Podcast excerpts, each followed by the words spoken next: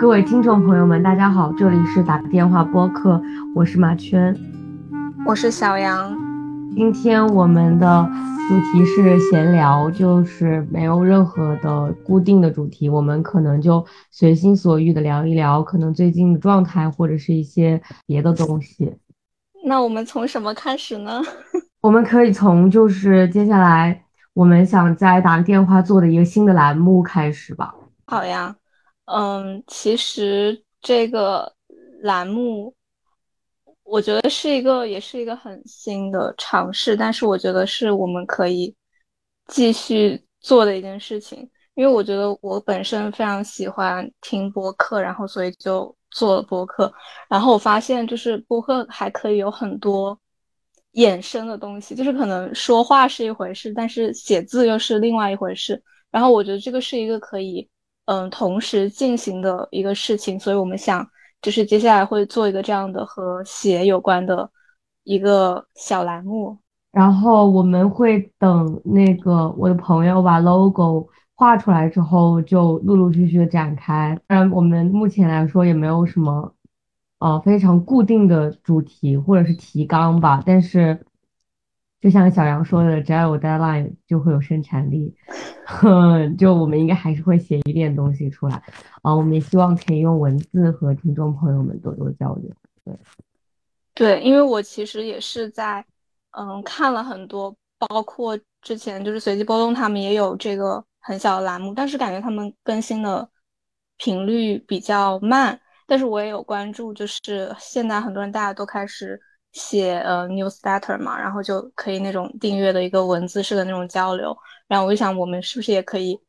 嗯，尝试做这样的一种形式，也算是扩充一下，就是打个电话，整个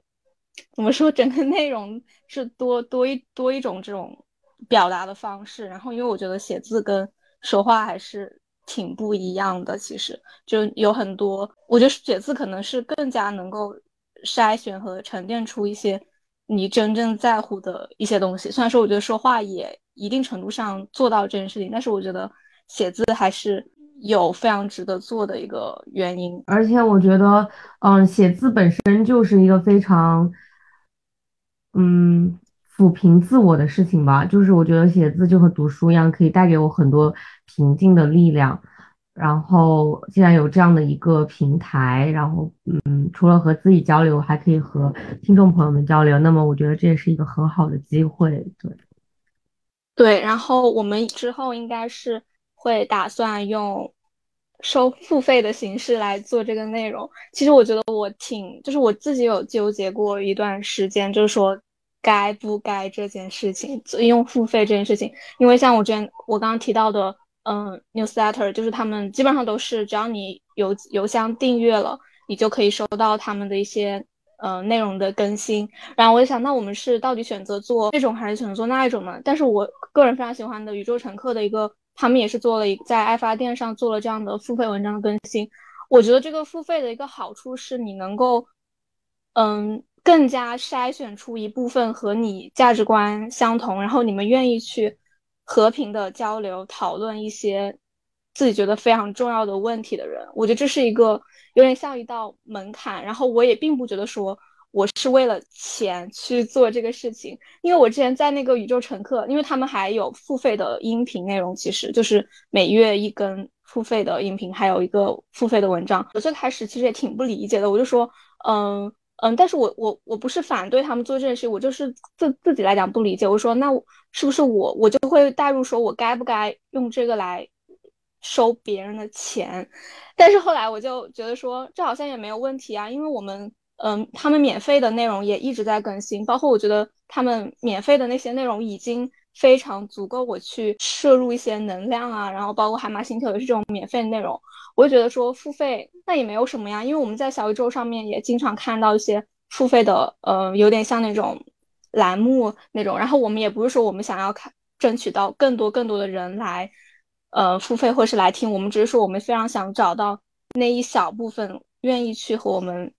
自由的交流，或者是呃互相认真的去讨论一部分问题的人。然后我觉得这个是。非常重要的一个原因，而且我觉得就是嗯，付费可能不是说为了去筛选，呃，那些不愿意付费的人，就是我我们会觉得说付费是一个对我们和对你们都更加认真认真的态度，就是因为比如说我们的角度来讲，就如果我们是付费做这件事情的话，啊、我们是收费做这件事情，和就是就是我们的产出的东西是需要来呃付费来读到的话，那么我们可能就会。呃多一层那种金钱上面的怎么讲责任感，就可能我们如果不付费，就比如说小宇宙，我们还是会很认真的做，因为这是我们很愿意做的事情。但如果是付费的这件事情，那么我们可能会把它当做一个更加就是这个有这种金钱上面的责任的这种事情来做。然后如果你们就是付费了的话，那么我觉得。呃，就站在我如果是个消费者，我就会觉得，我既然付了钱，那么我就应该更加认真的去读，或者是更加认真的思考，然后呃给予回应，这样呃象征性的付费，它是一个就是对你我都呃更加嗯认真的一个态度的体现吧。也不是说就是筛选一部分，就是我觉得是一个更加安全的一个领域，因为我觉得可能写字它会嗯不可避免的触及到一些。更加隐私，然后更加，嗯，怎么说，就是更加个人的一些东西。所以我觉得，就是付费让我有一层安全感，因为我觉得愿意来付钱看你写的东西的人，不会是想要，嗯，不分理由的去骂你或者是去批判你的一些人。而且我觉得，如果是非常喜欢我们的听众，你们不付费买这个也完全 OK，因为我有时候也是。我就是有时候也不太想付费，并且我觉得我就是当下那个状态，我不需要看这个文章，那我就不付费，我就不会买。我觉得这也是一道我自己作为一个消费者，或者是作为一个呃，就是那种消费者的一个心态吧。就是我最开始会觉得说，嗯，付费对我来说是一个很陌生，然后嗯，我不太愿意去做的事情。到现在我可能愿意去做一点，但是很大部分时候我还是不愿意去付费，因为我觉得金钱现在对我来说还是非常有限的一个资源。就我觉得大家。就是也非常需要，就是视自己的情况，不管是经济条件还是嗯当下所处那个状态，你不需要你就完全可以不付费，我们也非常理解。但是就是说付费只是一个，也是一个我获得一个安全感的一种方式。我我并不是一个非常非常喜欢把嗯非常私密的东西分享给怎么说，就是嗯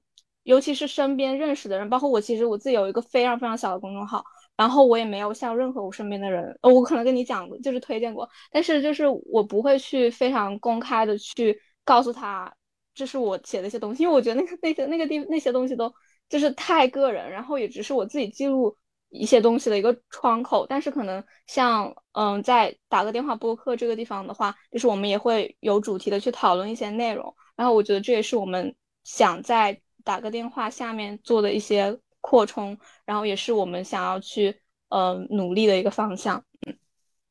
对，呃，我和小杨的观点也一样，就是我们今天介绍这个不是为了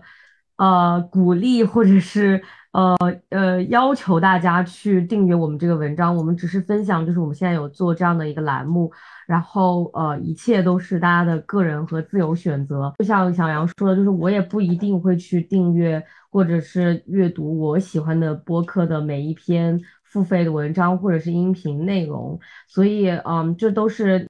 你们自己的呃选择，就是我们也依旧会稳定的，然后高质量的去产出小宇宙的内容，就是我们不会因为做了这个栏目，然后就把啊小宇宙的这个我们把它搁置到一边，对我们反而会更加啊认真的就是做把两边的内容都做好。嗯，然后如果你有兴趣的话，你可以去看一看，就是订阅或者不订阅，捧个人场也可以，就是就是没有关系的。对啊，我们只是想跟大家介绍一下，嗯，对。然后我觉得就嗯也是随随缘吧，我也没有太高的期待。我觉得有一个人看就，对我们就是我们之前做播客，对我们之前做播客也是，就是有一个人 听就很好。就很好了，然后现在写这个也是，因为我觉得我们归根结底还是想要记录我们自己的想法吧。对，就嗯，如果能够获得共鸣或者是交流，就算是意外之喜，啊，所以大家也不要有什么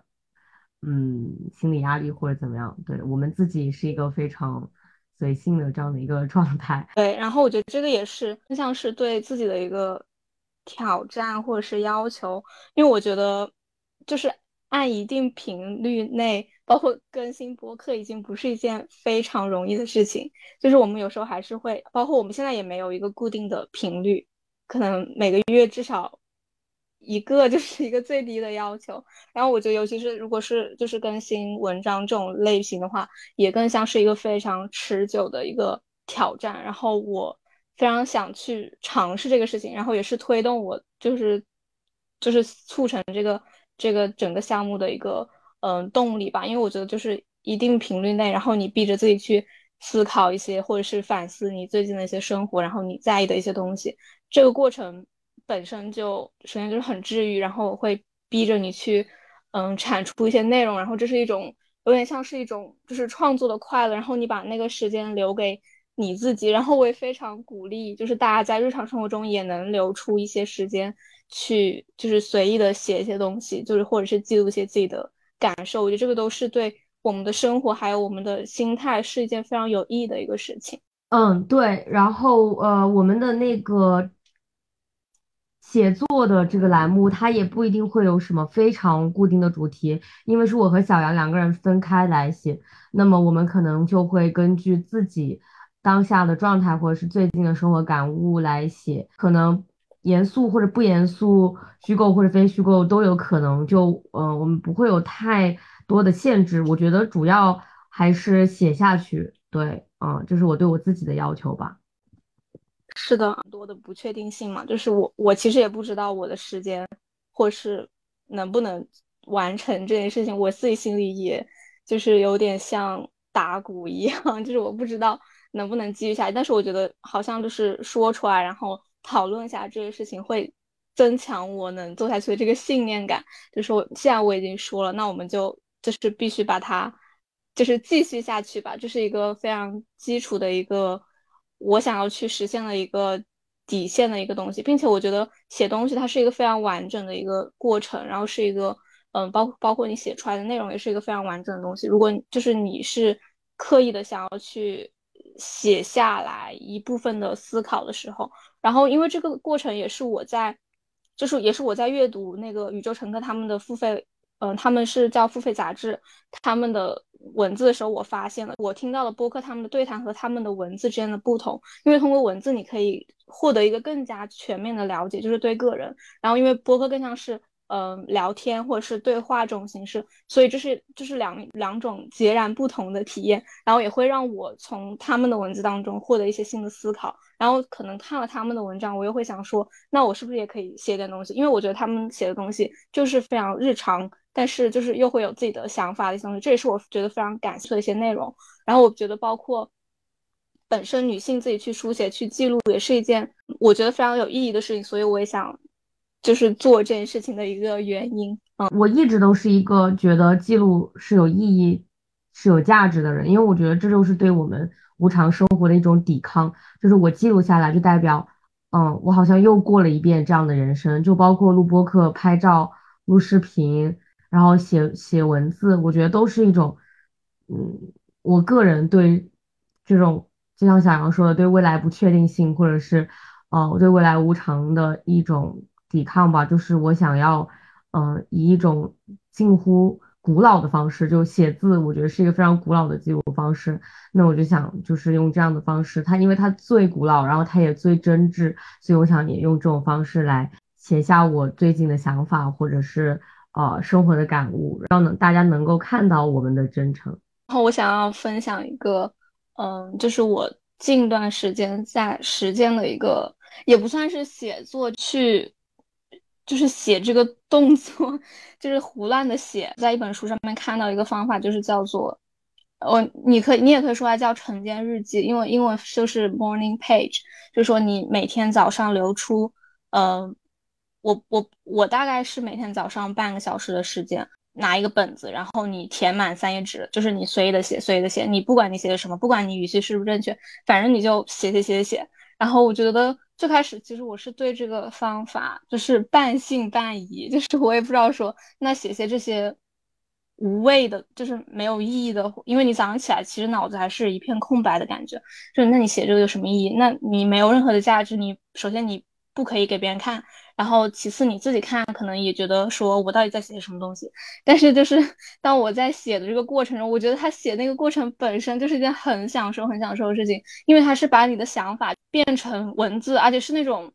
嗯，没有任何附加的要求，就是你只要变成文字就可以了。就是你只要写，你写下了一个字，那就是一个成就。就就这种成就感是那种过程给你带来的一个非常愉悦的一个感受，并且就是虽然说我还没有发现，嗯，切身体验到它给我带来的嗯更大的一些嗯，比如说什么释放创造力这种这方面的好处，但是我觉得它确实有在改善我的早晨的一个体验，因为我觉得。早起可能都是一个非常痛苦的一个事情，但是可能我会有时候会因为想要去，嗯，写它，就是想要每天写，所以我会在一个固定的时间起床，固定的时间起床也会让我在固定的时间睡觉，就是这个来看，就是给我的生活带来了一个，嗯，就是给我提供了一个框架一样的东西，是可以让我去每天去践行，然后我每天也能够从中得到快乐的一个事情。我是一个就是从小都在写东西的人，因为我本身就。很喜欢写作，就不管是说，嗯，写有意义的东西，还是写无意义的东西，就是我个人就是对文字一直都是一个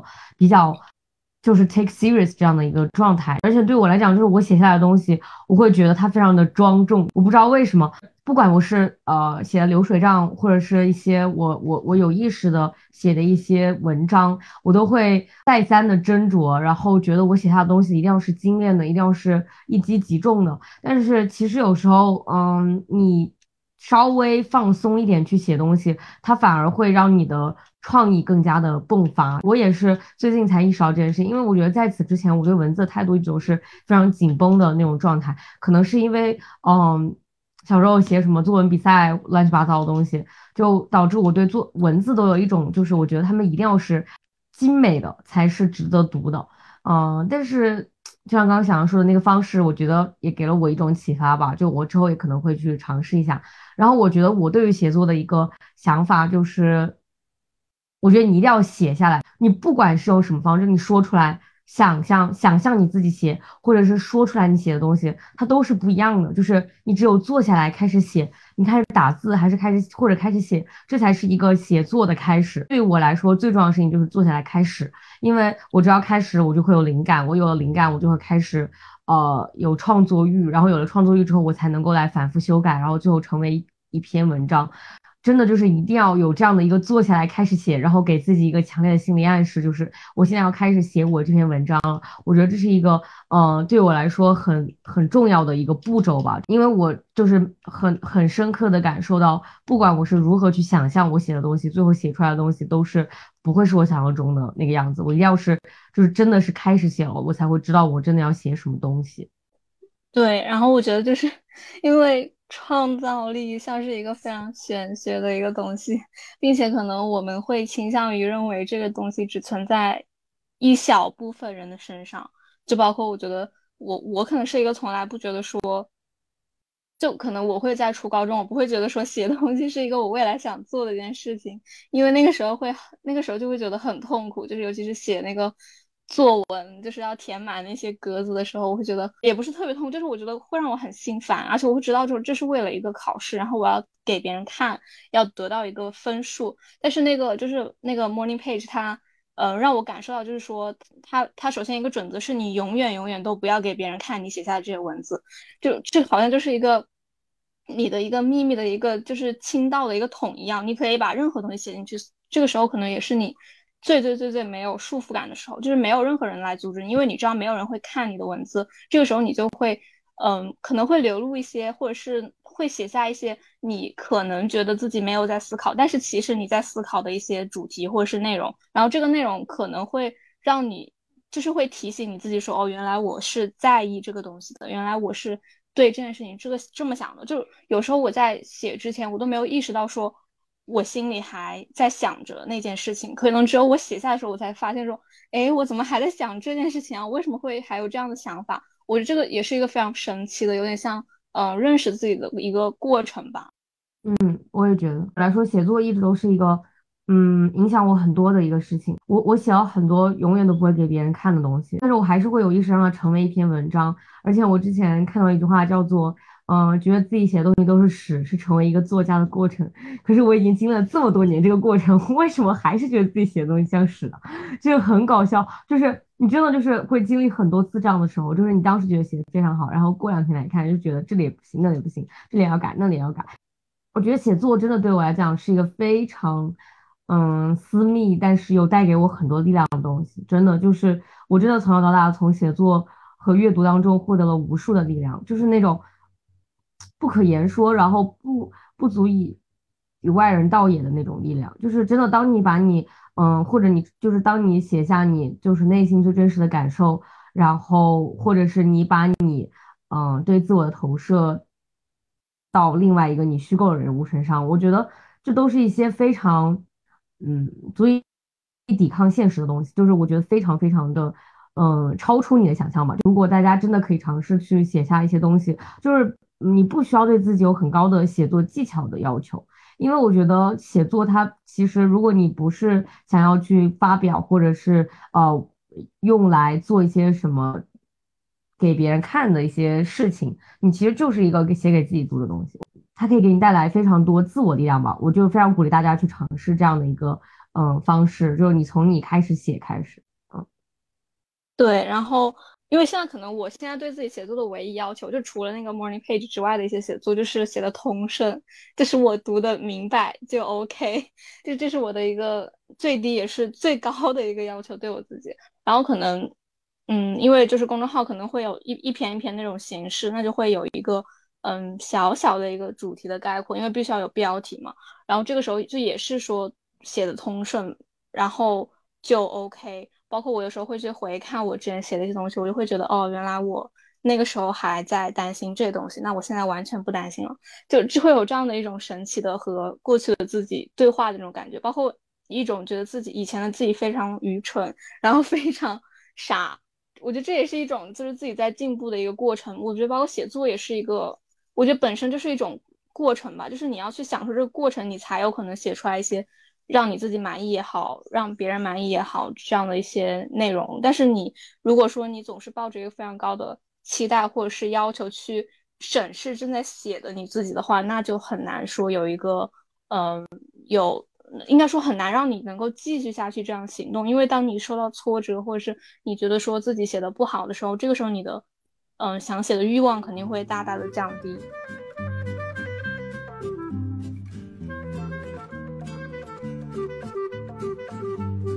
嗯，就是这一期除了闲聊，这个还有什么闲聊的吗？我有一个想说的，就是最近感受到的，就其实我我之前我不记得大家记不记得我在一个。呃，关于金钱的那一期里面提到过，我觉得我是一个不太爱吃的人，就是我觉得我和食物的关系最近引起了我的思考，就是我感觉我好像从小到大都是一个对吃这件事情没有特别大的兴趣的人，可能也是因为我的呃肠胃不是很好，然后饮食习惯也一般般，所以就好像对吃一直都不是很在意，就包括我去一个地方玩，大家都会想要品尝当地的美食，但是我就是一个对这件事情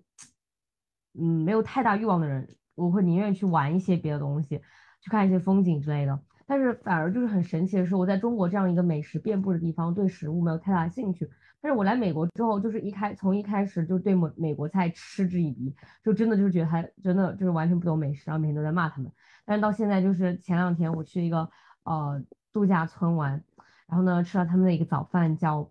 嗯班尼迪克蛋。我们这里也有这个。对，我之前听说过，但是但是我没有吃过。然后我吃了之后，我觉得它超级好吃。然后在这个班尼迪克蛋之前，是我去另外一个地方玩，然后我就随便吃了一家意大利菜。然后在这之前，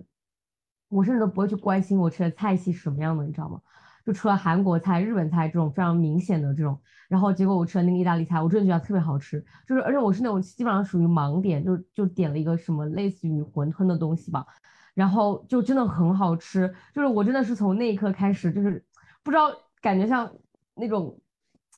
那种武侠小说里打通，对，打通任督二脉一样，就是真的你会感受到食物的美味。我之前肯定也吃过很多好吃的中国菜，就中国那么多好吃的东西，但我真的就从那个开始，我真的觉得我会去体会这个美食，然后就开始去，就是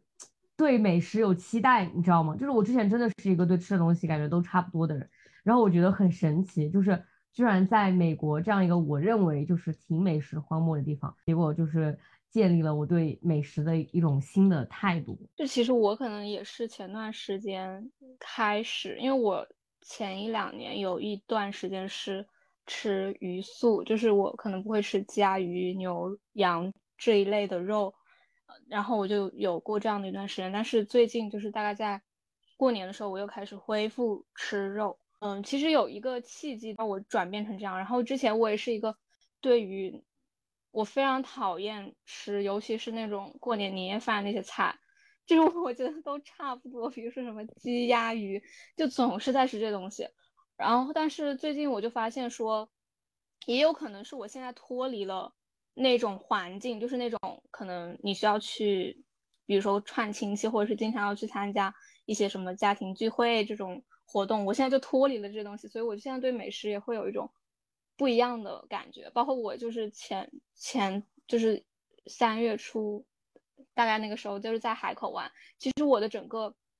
过程，就是我我就是完全是由美食串起了我的整趟旅程。因为我重新开始思考，就是旅行对我来说就是意味着什么？我到底要在这个旅程中得到一些什么样的体验？就哪些是我想要去感受的一些新的东西？就比如说没有吃过的一些东西。我就会觉得说，好像说美食是我最最最想吃到尝到的一个东西，因为我对于什么就是景点，哇，下雨了。我对于什么景点的，就是没有什么说我要去一个非常美的地方，可能唯一的一个呃要求就是我可能想去每一个不同的地方看一看日落，或者是有机会看一看日出，其他的我就没有什么想要做的事情。但是美食就是一个非常非常明显的一个选项，就是我会找很多很多当地有什么美食，然后。可能就会把他们都在地图上面标记出来，然后去吃每一家每一家。但是可能第二天我会吃大概三四三四家，然后到最后到最后一两天我可能就每天吃两两三家。但是我我觉得还是我一直在尝试的一个东西，因为这个真的是很新的，就是到一个地方你的一些虽然说都在中国，但是 那些他每天吃的一些，比如说早餐吃什么，他们点心吃什么，这都是特别特别不一样的东西。我我我就有一个很印象深刻的一个体验，就是有一个早上，就是我骑车，嗯，因为我是和我妈妈去的海口，然后我们就一起骑车，大概骑了大概三十分钟，然后去吃了一家，嗯。牛肉的卤面，最开始其实我也没有抱很大的期待，我只是说我标记的这个点，我还挺想去看一看，我想去尝一尝是什么样子，然后我就去吃，但我发现真的非常好吃，所以我觉得说这个体验还是我以后非常想在旅程当中，就是一次一次重新获得的一个体验，然后也是我对美食的一个感受吧，包括你在吃早餐的时候可以看到当地人他们的一些。嗯，早上的状态是什么样？他们都在干什么样的事情？包括海口有一个叫做老爸茶的东西，就是大家都在那闲聊、喝茶、吃点心。那这个东西就是也是你在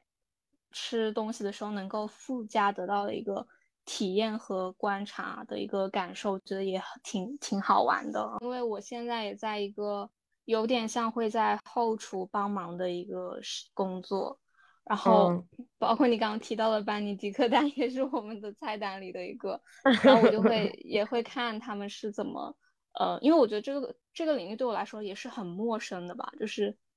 就是一个餐厅的后厨，虽然说很小，但是你可以去看它它到底是怎么产出这个菜的，包括它那个厨房的一些布置，哪个东西是在哪个地方，嗯，因为。我又我又我又非常跳跃的想到一个我之前在学习时间管理的过程中学到的一个词，叫做嗯，是一个法语，叫做 mise en place，就是说你把那些东西归位，就这个尤其是在那个厨房里非常重要的一点，就是你用完的东西你要马上归位，然后这个就它就是应用在那个就是你个人生活方面，就是说你要把你身边用过的东西都归位，这样能让你的生活保持一个清洁的状态。然后这个时候我就在厨房也感受到这样一种。这个东西的重要性，就是因为你，嗯，如果你要想非常游刃有余的去做一个菜，你肯定要知道哪个东西在哪个位置，然后这个是你要去熟悉，然后要去记住，并且你要去维护的一个部分嗯，我觉得也挺也挺妙的，是一种那种，嗯，一个理论在不同领域之间的应用的一个方面吧。对我们学校也有那个，就是在后厨帮忙，然后呃。收盘子啊，那种打工的项目，然后本来我当时打算去申请的，但是后来我觉得我应该坚持不下来，然后我就放弃了，因为他他他是属于那种就是课余时间嘛，但是我感觉我课余时间不知道写作业什么的，我可能到了大四什么就是轻松一点的时候做。我我也不知道什么时候开始比较兴起吃 brunch，就吃这些东西，我觉得也也是挺神奇的感觉。然后我就会观察，就是客人他们会倾向于点哪一个，比如说班尼迪克蛋或者是一些呃美式经典早餐这种东西，会觉得说挺神奇的一个感觉吧。就是你看着那道菜在做，然后你再把它端上去给他吃，这和你作为一个。消费者是一个非常不一样的体验，对，确实是。感谢各位听众朋友们的收听，我们下期再见。下期再见，拜拜。